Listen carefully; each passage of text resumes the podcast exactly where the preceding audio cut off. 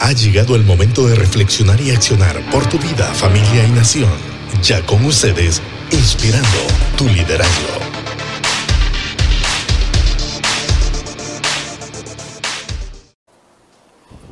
Este día quiero compartir un tema que es una pregunta. ¿A qué es semejante el reino de Dios? ¿A qué es semejante el reino de Dios?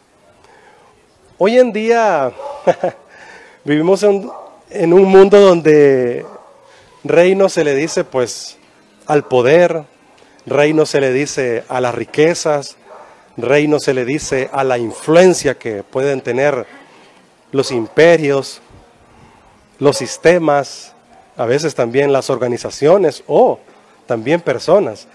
En toda la historia de la humanidad ha habido imperios, reinos poderosos, que se ufanan de su poder, se ufanan de su gloria, se ufanan de lo que tienen, se ufanan de lo que poseen, se ufanan también del nombre y conquistan tierras, conquistan lugares conquistan personas. Y cada vez que conquistan algo, eso les da poder. Sin embargo, vuelvo y repito, ¿a qué es semejante el reino de Dios? Escríbalo, por favor. Si no en su corazón, también en papel y lápiz. ¿A qué es semejante el reino de Dios? Le digo, no tiene comparación con lo que le acabo de explicar. De ninguna manera el reino de Dios tiene que ver con todo lo que mencioné. Reino de Dios tiene que ver con misericordia, justicia, paz, esperanza, compasión.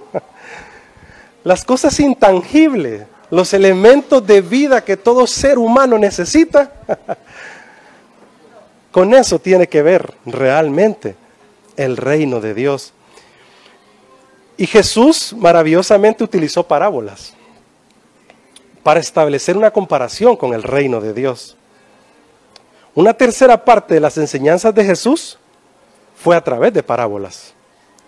Era la forma de comunicar más eficiente. Bueno, y hasta el día de hoy, la mejor forma de comunicar es a través de historias. La información, los datos, a veces no se nos quedan en la mente, pero una buena historia se queda en el corazón.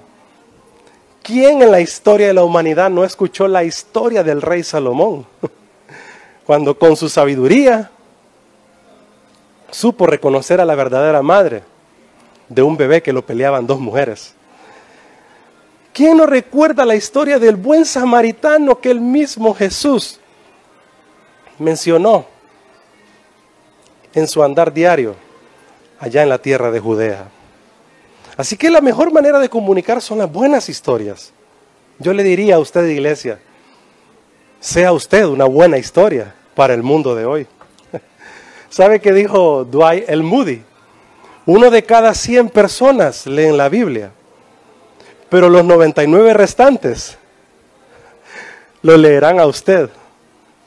Leerán su historia de vida usted, aquel que leyó la Biblia, aquel que es creyente y dice, tengo a Cristo en mi corazón. es extraordinario. Las parábolas también fueron el vehículo predilecto de Jesús para referirse al reino de Dios, para entender el reino de Dios. La palabra parábola en griego realmente significa poner una cosa a la par de otra. ¿Ok? Poner una cosa a la par de otra. Alguien llamó a las historias en forma de parábolas historias terrenales que significan algo espiritual, que le dan sentido espiritual a las cosas. Y en Mateo 13, 44, vaya su texto bíblico, por favor. En Mateo 13, 44 y 45 encontramos dos parábolas interesantísimas. Y bueno, en esos capítulos, ahí en el 13, en el En el 13 específicamente aquí estoy viendo. Están otras también eh, importantes parábolas. Comienza con la parábola del sembrador, luego la parábola de la mala hierba, la parábola del grano de mostaza y la levadura, luego la parábola del tesoro escondido y de la perla de gran precio o de gran valor, que son las que vamos a leer ahorita. Luego la parábola de la red. Y así Mateo utiliza muchas parábolas, escribió muchas de las parábolas que Jesús mencionó en su diario vivir, en su ministerio.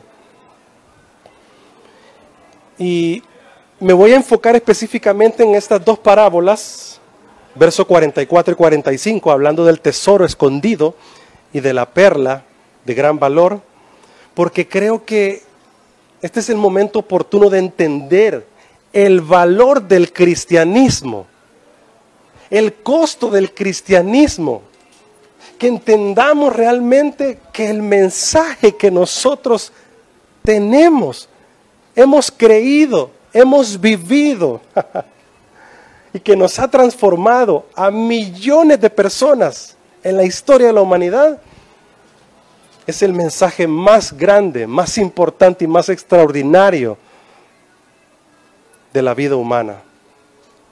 Y que hoy, donde la gente quiere buscar paz y encontrar seguridad, donde hoy la gente quiere buscar alivio y esperanza, quiere encontrarla, hoy más que nunca este mensaje es oportuno para que cada uno de nosotros, como creyentes en Jesús, llevemos esta historia de vida. Versículo 44 del capítulo 13 de Mateo. El reino de los cielos es como un tesoro escondido en un campo. Cuando un hombre lo descubrió, lo volvió a esconder. Y lleno de alegría fue y vendió todo lo que tenía y compró ese campo.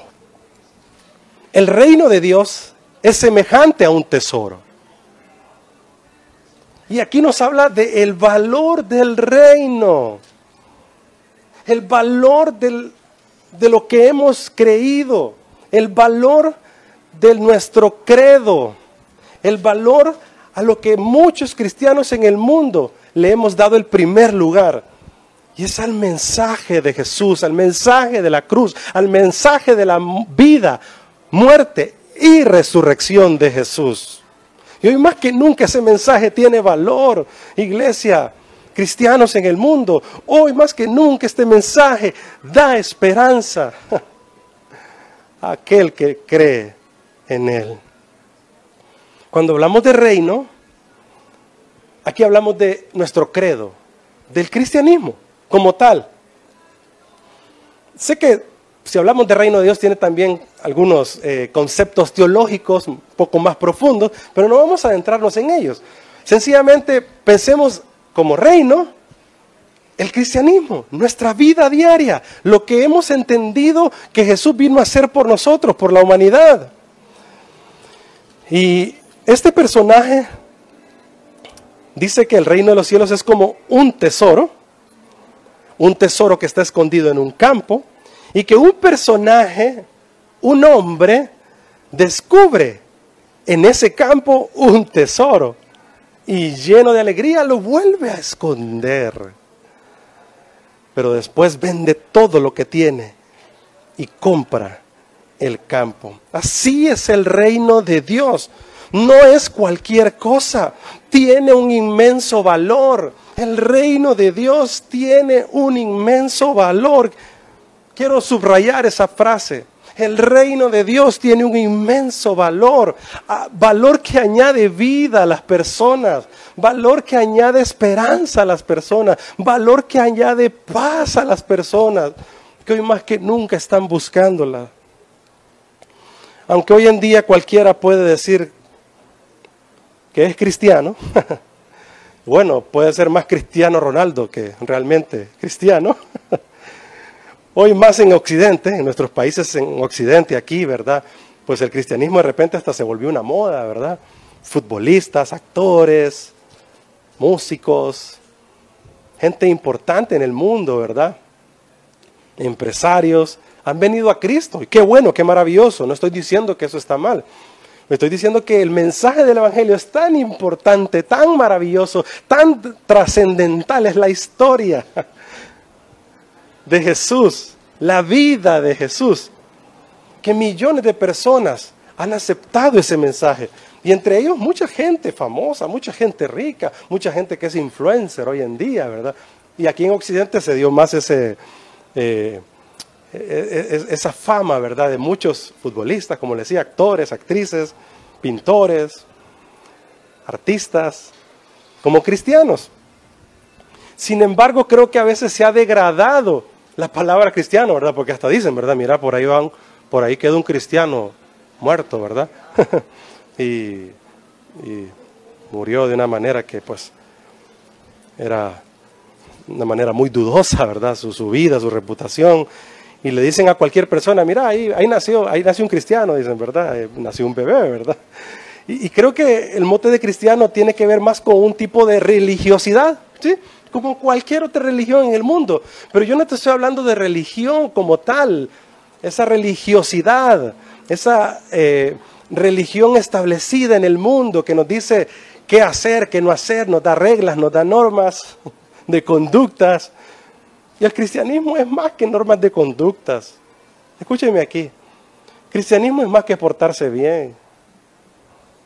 Ser cristiano no es ser una persona moral, ética y con buenas. El texto bíblico nos dice que engañoso es el corazón más que todas las cosas. Y al ver las historias de los hombres y las mujeres que están en el texto bíblico, cuán engañoso era el corazón de David.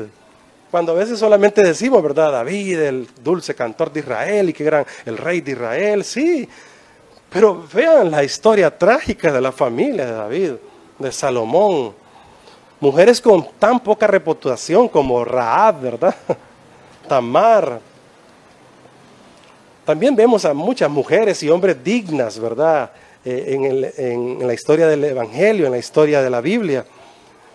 Pero por eso les digo, más que el cristianismo como una norma de conducta, como una norma moral para portarse bien, el cristianismo es realmente la gracia misma de Dios alcanzando a este pecador, alcanzando a esta persona que sabe que su corazón se va a desviar al mal, que siempre nuestros pensamientos están conectados hacia el mal. Entonces encuentro gracia en este hombre llamado Jesús, encuentro misericordia, encuentro perdón en la vida misma de Jesús cuando no lo encuentro en la religiosidad. Porque la, la religión, la religiosidad nos dice, no, no haga esto, no haga aquello, pórtese aquí, vista de tal manera, el sábado va a ser esto, no, el domingo va a ser esto, y el martes va a ser aquello. Y las reglas y normas que son cargas pesadas para nosotros como seres humanos. Así que el mensaje del reino de Dios es semejante a un tesoro, a un tesoro que está escondido y que tiene un valor inmenso, maravilloso. Así que el cristianismo no es eh, esa fama que le hemos dado aquí en Occidente, ¿verdad? Ser cristiano. O, o el cristianismo no es para portarse bien y para ser gente de buena conducta. Claro que sí, el cristianismo nos ordena la vida. Claro que sí, el cristianismo nos ayuda a ser gente de bien. Claro que sí es parte de lo que aprendemos como seres humanos a vivir para construir humanidad. Pero ¿por qué el cristianismo entonces es realmente valioso para el mundo? No como religión, ya le dije. Aunque la palabra religión realmente, eh, eh, el original latín de esa palabra religión es religare, es reconectarnos, religarnos, ligarnos con Dios, el hombre conectándose con nuestro creador, con nuestro diseñador, con Dios mismo. Así que yo creo que la palabra religión tiene un buen sentido, pero la hemos desfigurado como tal. Así que estamos pensando cristianismo igual reino de Dios. Cristianismo, lo que hemos creído de la vida de Cristo, ¿ok? Y esa vida que nos da esperanza. ¿Y por qué entonces? La pregunta. ¿Por qué el cristianismo es relevante para el mundo de hoy? ¿Por qué el reino de Dios es relevante para el mundo de hoy. ¿Por qué tiene ese valor inmenso? Bueno, porque sustenta el núcleo familiar. El núcleo familiar es lo que realmente sustenta la sociedad. Destruimos el núcleo familiar, destruimos la sociedad.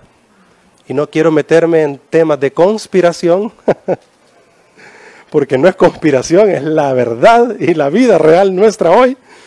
Donde la familia está siendo destruida, donde la familia está siendo golpeada, donde tenemos que estar viendo a nuestros hijos qué están haciendo en la computadora, en la laptop, en el celular, donde tenemos que estar observando en el día a día nuestro qué estamos haciendo como seres humanos con nuestra vida diaria.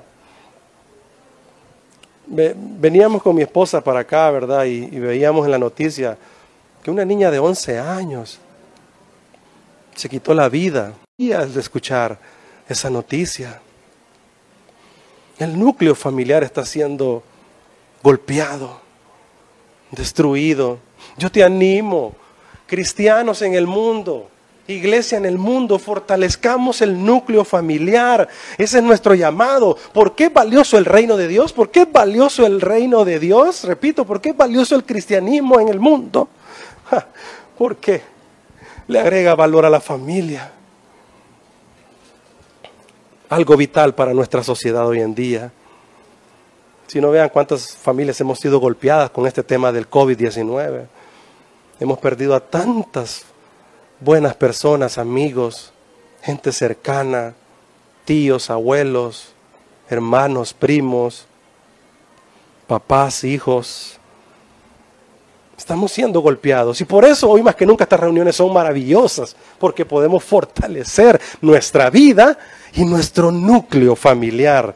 Alguien me dice amén y se conecta a esta palabra y levanta sus manos y dice, sí Raúl, por eso vayamos y construyamos entonces humanidad comenzando en nuestra casa, en el núcleo familiar. Miren, no, quiera cambiar el mundo, o sea, el mundo como tal, el globo terráqueo está pelota de tierra, como decía alguien por ahí. Y póngase tan difícil, ¿verdad? Este globo, este globo terráqueo, ¿cómo lo cambio? Bueno, comienza en su casa. Comencemos en nuestra casa. Ahí comencemos. ¿Por qué es valioso el reino de Dios? Pues porque le da sentido y propósito a mi vida. Aleluya. Le da sentido y propósito a mi diario vivir. Porque este diario vivir ya casi no tiene sentido. Miren, estamos encerrados en casa. Y si tenemos que salir, tenemos que cuidarnos muchísimo por este tema del virus. Hay que andar echándose alcohol por todos lados, el gel de manos, lavándose a cada rato, que la mascarilla, que doble mascarilla, ¿verdad? Hablamos con mi esposa, ¿verdad? Yo hoy usamos doble o triple. O nos ponemos como el zorro, ¿ah? Así medio. O nos ponemos máscaras ya completas. O andamos en un globo ya, metidos en una esfera cada uno. El cristianismo le da sentido y propósito a nuestra vida, esta vida tan difícil que ahora tenemos, esta vida tan conflictiva, donde si nos quedamos en casa estamos mal, si salimos de casa estamos mal. Si viajamos ya está complicada la cosa, si emprendemos algo está complicado, si realizamos está complicado. Qué complicado, ¿verdad? Ah, pero Cristo nos da esperanza de vida, Cristo nos da eh, perdón, nos da gracia, nos da misericordia. Y eso cada vez que nosotros lo recibimos a través de su palabra, a través de cada uno de estos encuentros, a través de la oración, nuestra vida se revitaliza. ¡Ah! ¡Qué maravilloso! Así que el cristianismo le da sentido a la vida diaria de cada ser humano. Y no solamente lo digo en la parte espiritual, porque la iglesia siempre eh, creo que tuvimos el concepto de que vamos a ganar almas para Cristo. Y nos quedamos solamente en lo almático y, y en la parte espiritual. Cuando yo le digo que Cristo le da vida a su vida, lo estoy diciendo de manera integral, lo estoy diciendo en su totalidad. Su alma, su espíritu, su mente, su cuerpo, su todo. Él es nuestro creador, Él es nuestro diseñador. Él sabe cómo darnos vida. Y por si fuera poco, el tercer elemento del por qué el reino de Dios es valioso para la humanidad, es porque nos da esperanza más allá de esta vida. Más allá de esta vida. ¿Qué, qué, tiene esta vida si solo vamos a vivir 20 años? ¿Qué tiene esta vida si solo vamos a vivir 50, 80 o 100 para los privilegiados que han llegado a esas edades? ¿ah? ¿Qué sentido tiene solo vivir esa cantidad de años? No, Dios nos da esperanza y nos dio esa esperanza de vida a través de su Hijo Jesús en su vida, muerte y resurrección, porque si su resurrección no fue así como es, ¿para qué estamos aquí? ¿Para qué el Evangelio? ¿Para qué predicar? Pero en Jesús tenemos esperanza de resurrección, esperanza de una vida más allá de esta vida cuando creemos en Él. Así que el reino de Dios es semejante a un tesoro, un tesoro escondido en un campo. Y fíjese que este tesoro también lo podríamos comparar a, a Israel. El campo podríamos decir que es el mundo en el que vivimos. Y el hombre que descubre este tesoro es el Hijo del Hombre, nuestro Señor Jesús. Y, es interesante porque Jesús viene a dar su vida por su pueblo amado, por Israel. Sin embargo, a los suyos vino y los suyos no le recibieron. y el pueblo de Israel, amado pueblo de Israel, ha buscado paz por tantos años. Sin embargo, hasta que reciban a Jesús en su corazón, realmente encontrarán la paz verdadera. Y por eso dice que Él volvió a esconder ese tesoro en el campo, en el mundo. Y vean dónde está Israel, en una encrucijada, allá entre Asia, África, entre Europa, un estado tan pequeño, una nación, aunque algunos dicen que no es nación, ¿verdad? Porque realmente es un estado conflictivo entre otros estados ahí, pero los, dimes y diretes en este sentido político, ¿verdad? Social, allá se resolverán. Lo que sí es que Dios es la nación amada. Israel es la nación amada de nuestro Señor. Y Él vino para darle vida a ellos. Sin embargo, ellos han estado con su corazón reacio, aunque muchos ya le han recibido y han encontrado esa esperanza de vida. Y esos muchos israelitas le han dicho a sus otros compatriotas, en Jesús es que está la esperanza de vida. Pues nosotros también hemos sido llamados para que llevemos esta esperanza de vida a otras naciones, a otras personas que no han encontrado esta esperanza en ellos.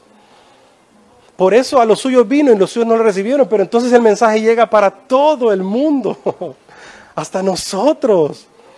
Y ahí es donde nosotros no tenemos que quedarnos con este mensaje. Tenemos que llevarlo en nuestro diario vivir. El Señor nos sacó de la iglesia allá, la iglesia local, ¿verdad? Allá decimos la iglesia, ¿verdad? Que la iglesia somos nosotros. Por eso esos conceptos son un poco estrillados, ¿verdad? Por eso le decimos iglesia con I pequeña, la iglesia local allá.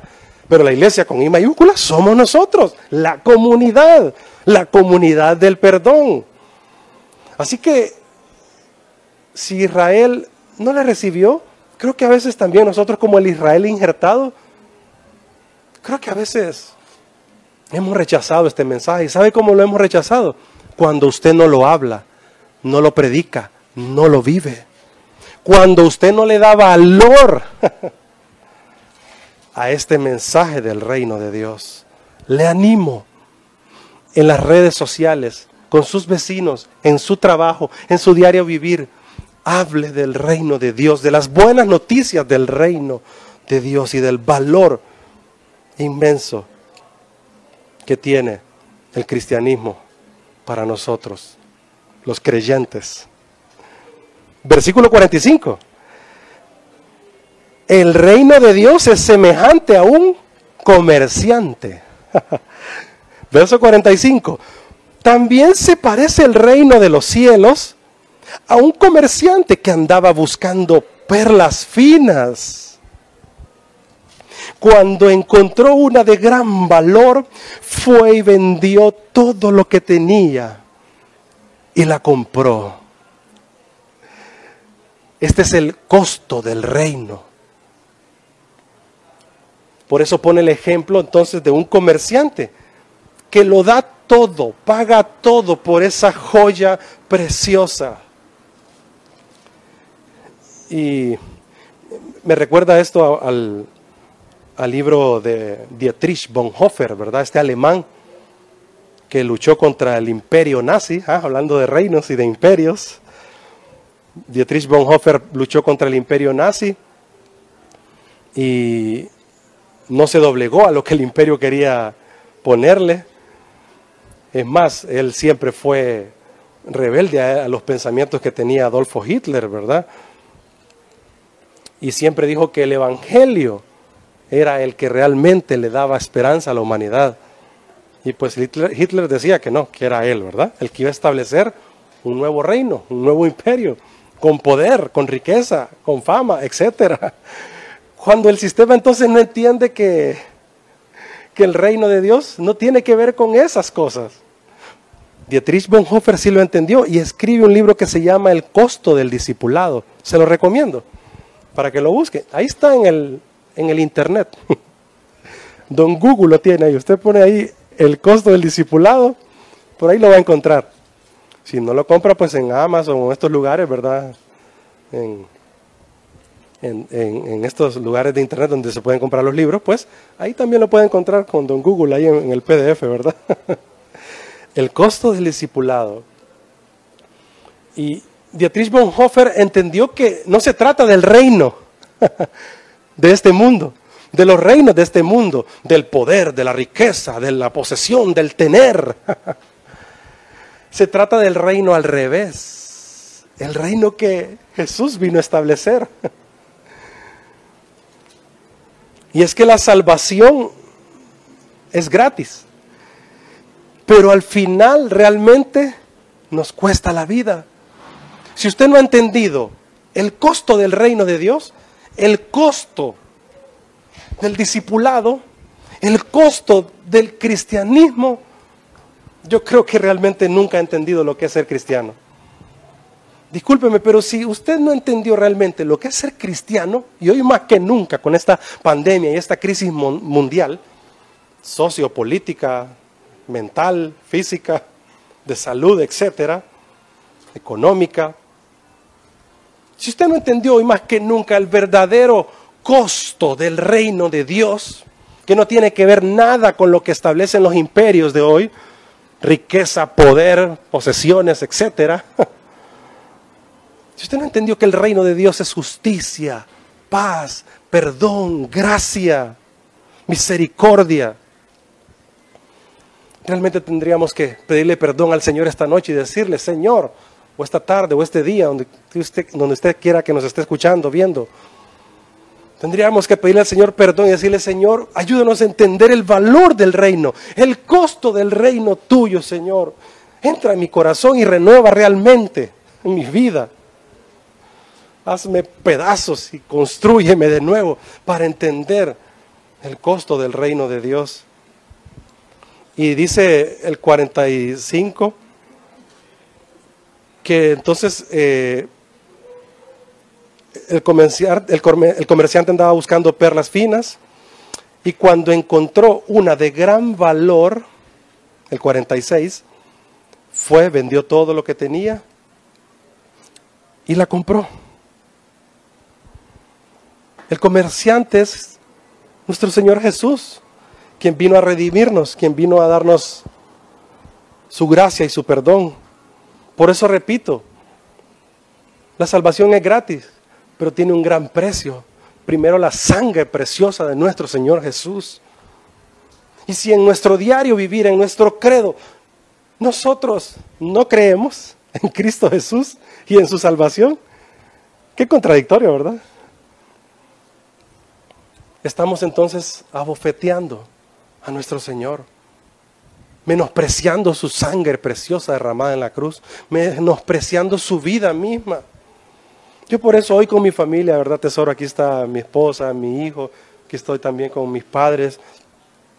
Pero sobre todo en nuestra casa hemos entendido y más que nunca que el, Evangelio de Dios debe ser llevado a todo el mundo, ya sea a través de estos medios, pero también ahí en nuestra casa, con los vecinos, con nuestras familias cercanas. Eh, le hemos dado tanta importancia a las cosas que realmente no tienen valor en la vida. Le hemos dado tanta importancia a las cosas superficiales, a lo superfluo de este mundo, a lo material, cuando realmente lo que este mundo necesita es paz, misericordia, perdón, gracia. Así que no es gratis ser cristiano. Jesús mismo dijo, si alguno quiere ser mi discípulo, tome su cruz y sígame. ¿Eh? Niéguese a sí mismo, tome su cruz, sígame. Ese es el costo del Evangelio, ese es el costo del reino de Dios. Y yo encontré algo extraordinario del teólogo Bernard Magui, hablando de la, de la perla de gran valor. Y se lo leo literal aquí. Mientras por un momento a la perla que representa a la iglesia, miremos por un momento a la perla que representa a la iglesia y no la veamos como una piedra preciosa cualquiera, como un diamante, por ejemplo. Es que la perla se forma por medio de un organismo vivo. Un grano de arena u otro material extraño se introduce en la concha de una pequeña criatura marina, luego la hiere, le causa un daño. Y la respuesta del organismo es producir una secreción que cubre la materia extraña. El fluido aumenta hasta que se forma una perla preciosa. No un rubí, no un diamante, una perla preciosa, una perla blanca de mucho valor. Una perla no es como otras piedras preciosas, no puede ser tallada para realizar o para realzar su belleza. Permanece intacta, tal como fue formada. Si se tallase, quedaría estropeada. La perla nunca fue considerada valiosa por los israelitas aunque sí por las demás naciones. Cuando Cristo utilizó la figura de la perla de gran valor, me imagino que los discípulos se preguntaron, ¿por qué? ¿Por qué? y yo también me hago la pregunta, ¿por qué, Señor, la imagen de una perla? Bueno, porque Cristo en la cruz fue vituperado, fue golpeado, maltratado, escupido, puesto una corona de espinas en su cabeza. Una lanza atravesó su costado. Y su muerte fue muerte y muerte de cruz. Herido y maltratado por nosotros. Y esa gracia después de su resurrección nos cubre a nosotros como creyentes hoy y nos da ese precio, ese valor inmenso que solamente la sangre de Cristo, la vida misma de Cristo nos la puede dar. Por eso el comerciante buscó una perla y no una perla cualquiera, una perla de gran precio. Y esa perla de gran valor somos usted y yo. Y Dios quiere darnos ese valor. Hoy más que nunca nuestra mente también nos está jugando una mala pasada y, a veces creo que el valor del ser humano se ha perdido por todo lo que estamos viviendo. No, ¿y ahora qué es? Ya este mundo loco que tenemos, ¿de qué sirve vivir? Ya no podemos viajar, ya no podemos abrazar, ya no podemos salir, emprender y realizar como antes lo hacíamos, como la vida normal de antes. Ay, como añoro esa normalidad. Yo le quiero decir algo. Jesús lo dijo, en el mundo tendréis aflicciones, pero confiad. Confiad. Yo he vencido al mundo. Yo he venido a darles esperanza de vida. Y si en algún momento hemos pensado que nuestra vida ya no tiene sentido, no tiene valor, yo te digo, Jesús vino a darnos esperanza, esperanza de vida. Y solo en Él Pruébalo y verás. Yo no te estoy obligando, ni te estoy diciendo hazlo. Pero los que nos están escuchando, ven a Él y dile, Señor, transfórmame. Pero de verdad, ustedes muchachos, niños que me están viendo, adolescentes, vengan y prueben a Jesús, pero no a la religión como tal, no, al cristianismo, a Cristo, al reino de Dios, este reino al revés, que es tan complicado a veces entenderlo, porque no es como los reinos que nosotros vemos en el mundo de hoy. No, repito, el reino de Dios es esperanza, gracia, justicia, amor, paz. es hacer lo que el mundo realmente no hace, lo contrario a lo que el sistema nos enseña que hagamos. Saben que hay una frase que, la gente cristiana utiliza bastante yo siempre la escuché. Mire hermano, este carro de reino que me compré. ¿Le gusta? ¿Ah? Mire hermano, este celular de reino. ¿ah? mire, qué casa de reino, me dice.